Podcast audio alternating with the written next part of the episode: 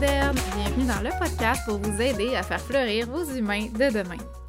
Aujourd'hui, on poursuit notre thématique des irritants. Je pense que ça vous parle beaucoup parce que vous êtes plusieurs à m'écrire avec des suggestions euh, tout aussi bonnes les unes que les autres. J'ai envie de faire changement ce matin. Ce matin, je dis ça, mais peut-être que si vous êtes l'après-midi, mais de faire changement puis de faire une petite devinette pour le sujet d'aujourd'hui. Fait que ma devinette va comme suit. Mon indice plutôt va comme suit. Maman, pourquoi tu coupes tes cocombes? Ben, pour préparer la collation. Pourquoi? Ben, pour vous donner plein d'énergie pour continuer la journée. Pourquoi? Ben, parce que quand on mange des bons nutriments, ben, les enzymes de notre estomac dissouent la nourriture puis permet à notre corps de garder ce qui est bon puis de les transformer en énergie, puis après ça d'envoyer tout ça dans notre sang pour permettre à notre corps de continuer à bien fonctionner, continuer à faire battre notre cœur, à courir, à réfléchir. Pourquoi? ok, je l'abandonne. Et oui, aujourd'hui, on parle de la fameuse phase du pourquoi. Je suis Mélanie, éducatrice spécialisée depuis presque, mon Dieu, 15 ans maintenant. Et je suis aussi maman deux fois. Puis mon troisième bébé, ben, c'est Wikid, la plateforme éducative conçue pour accompagner les parents modernes. Les parents modernes, c'est vous, ça. Ma mission, c'est de rendre votre quotidien plus simple, plus doux, plus fun dans les moments où ça va moins bien, puis ben, quand ça va bien aussi. Ma mission, c'est de vous rassurer puis de booster votre confiance puis de vous faire rire quand vous avez envie de pleurer. Mon podcast, c'est la référence parentale quand vous avez besoin d'être rassuré. Rassuré que vous êtes normal, que vous n'êtes pas seul puis que vos enfants, ben, sont pas brisés. C'est la référence quand vous avez envie de comprendre de quoi votre enfant a besoin, quand vous avez envie de sentir que vous avez la situation entre les mains, parce qu'ici, je réponds à vos questions. Et je vous donne des tonnes de pistes de réflexion et des stratégies d'intervention claires et simples qui vont vous faire du bien, pas juste à vous, à vos enfants aussi. Si mon podcast ou mes formations en ligne aident un seul parent à se sentir plus outillé, plus épanoui ou plus en confiance, ben pour moi, là, ce sera mission accomplie. Puis si vous avez envie de contribuer puis de donner au suivant vous aussi, mais ben partagez les podcasts avec vos amis, avec vos proches ou avec votre communauté. Puis si vous aimez ce podcast-là, si vous avez envie de me donner un petit boost d'énergie, ben allez me donner une petite évaluation sur iTunes ou écrivez-moi un petit message, ça me fait vraiment toujours plaisir de vous lire. Ça va faire le blabla, là? Bonne écoute! Puis peut-être que vous aussi, des fois, ça vous tente d'abandonner hein, quand vos enfants ont des questions comme ça incessantes, euh, ce qui vous donne l'impression qu'ils n'écoutent pas nécessairement. La phase du pourquoi, elle est tout à fait normale. Elle fait partie du développement, puis elle survient généralement vers deux ans ou environ, là, dépendant du développement du langage de, du langage l'enfant. Euh, donc, quand l'enfant a un langage un peu plus développé, euh, il peut commencer à poser des questions du pourquoi, mais ça peut se poursuivre très longtemps, cette phase-là. C'est un peu normal, après tout, les enfants sont curieux, puis ils absorbent la vie comme des petites éponges. Un enfant qui poserait jamais de questions, ce serait pas nécessairement inquiétant parce que certains enfants vont euh, préférer expérimenter par eux-mêmes. Mais la majorité des enfants passent par cette phase qui est tout de même plutôt irritante, je l'avoue. Mes parents, réjouissez-vous de la curiosité puis de l'intérêt de comprendre et d'apprendre de votre enfant. C'est sûr qu'au début, euh, quand vers deux ans, quand l'enfant commence à demander pourquoi, ben, c'est plus une phase d'exploration de l'impact du mot. Hein? Quand je dis pourquoi, ma mère ou mon père continue de parler. Ah, tiens donc, c'est intéressant. Un peu comme dans mon exemple de tantôt où on avait l'impression que l'enfant demandait pourquoi sans vraiment euh, comprendre, sans qu'il y ait de suite dans les idées de, de pourquoi il demandait le pourquoi, tu sais.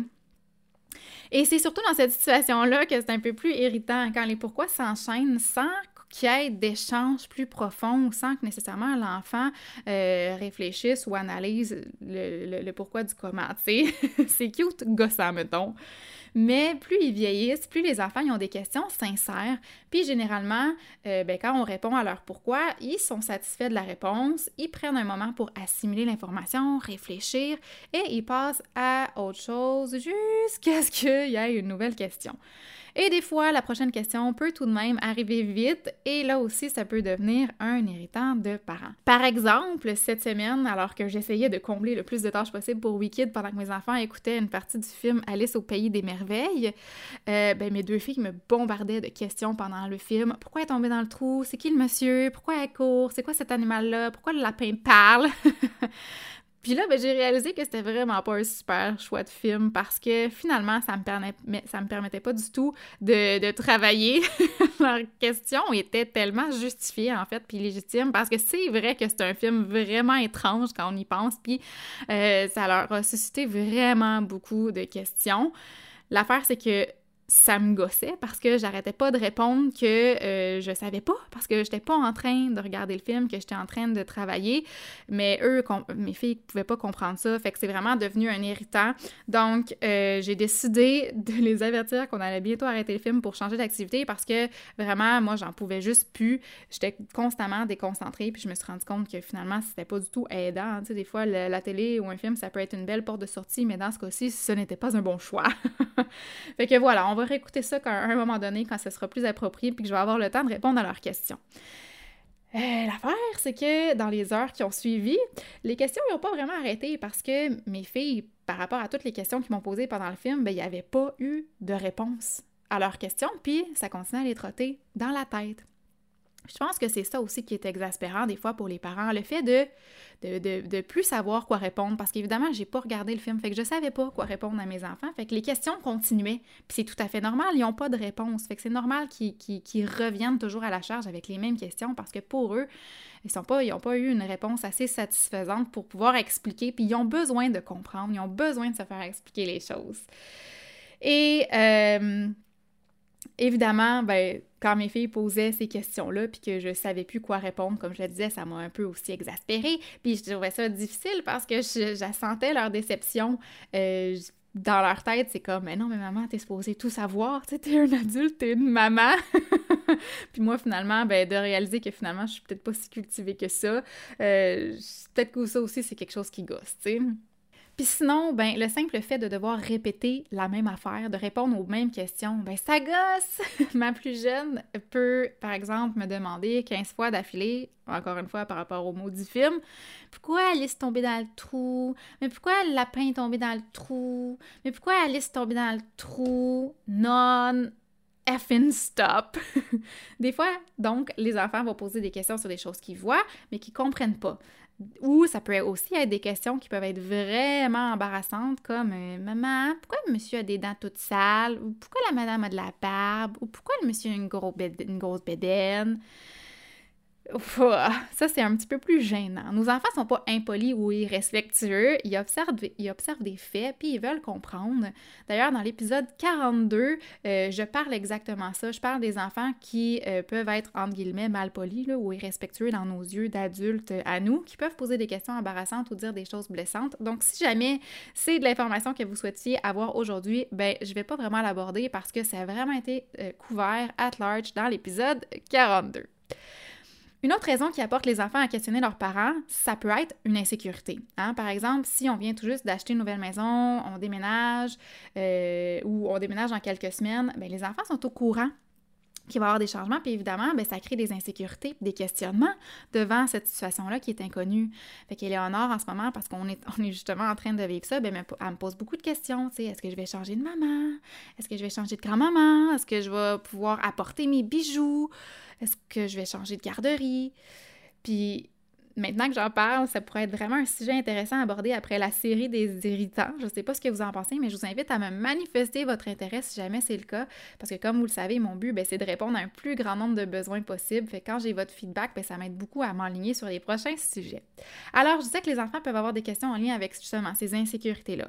Ça peut être pourquoi le bébé est dans ton ventre, où il va dormir, pourquoi il pleure beaucoup, pourquoi il n'y a pas de cheveux. D'ailleurs, j'en profite pour faire un parallèle, l'épisode 21 et 22 porte sur l'arrivée d'un nouveau bébé si jamais ça vous intéresse. Alors, j'ai ma grande poulette sur moi en ce moment. Si jamais vous entendez des petits bruits de souris, ben c'est elle.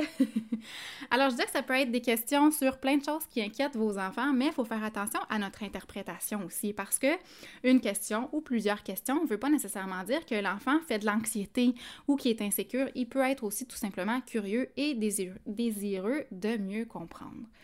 Si on n'est pas certain avec les enfants plus vieux euh, on peut leur demander tout simplement est-ce que, est que ça t'inquiète? Puis là, ben, à ce moment-là, on est mieux outillé, on peut mieux comprendre, puis on peut les rassurer. Les questions peuvent être concernant un sujet qui passionne beaucoup votre enfant ou des questions sur des sujets variés, mais qui peuvent nous prendre vraiment de court, comme les questions sur la sexualité.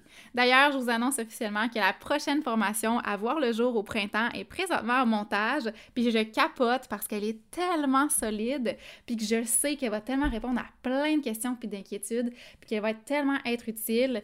Alors, c'est une formation qui s'appelle Apprivoiser le développement sexuel des 2 à 12 ans, puis je vais vous redonner plus d'informations peu, mais vraiment rester à l'affût parce que je pense que c'est une, une nouveauté qui va être vraiment intéressante. Il y a, très peu d'informations en ce moment qui circulent très peu d'outils sur ce sujet-là.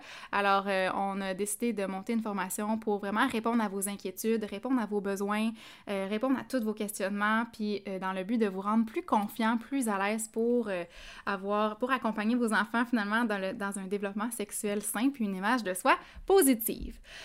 Bon, alors, Qu'est-ce qu'on répond à nos enfants qui nous posent sans cesse des questions? Tu le sais-tu, toi, Éléonore? Je sais pas. Tu sais pas, OK. Est-ce qu'on ignore? Est-ce qu'on évite les questions? Est-ce qu'on les contourne? Est-ce qu'on répond à tout? Est-ce qu'on invente n'importe quoi? Tant de possibilités.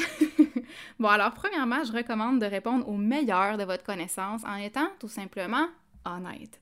C'est mieux d'être honnête puis de ne pas éviter la question parce qu'en évitant une question, bien, votre enfant va euh, quand même avoir la question qui va traiter dans, trotter dans sa tête puis il va probablement se faire une propre réponse à l'aide de son, imagination et, finalement finir par avoir pas la bonne information ou euh, en étant pas honnête, hein, en racontant, racontant un petit mensonge, bien l'enfant, si jamais il pose une question, la même question à une autre personne, bien ça risque d'être mêlant pour lui ou de remettre en question la crédibilité de la personne ou votre confiance avec vous, euh, évidemment, euh, dépendant de son âge et du sujet.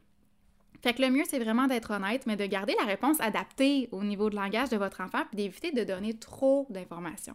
Des fois, une réponse courte vaut mieux que de longues explications parce que peut-être que l'enfant va être satisfait avec la réponse, puis qu'il n'y a pas besoin de plus d'explications. Si je prends par exemple un enfant qui demande Maman, euh, elle va où notre nourriture quand on mange?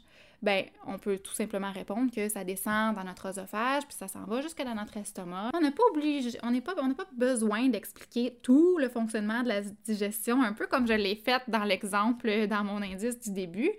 Puis, en fait, si l'enfant ensuite pose une nouvelle question suite à notre explication, exemple, puis après, la nourriture reste dans notre ventre pour toujours, bien là, c'est un indicateur que l'enfant a réfléchi, que notre explication faisait du sens, mais qu'il manque comme un morceau de casse-tête pour que ça fasse du sens pour lui. Hein?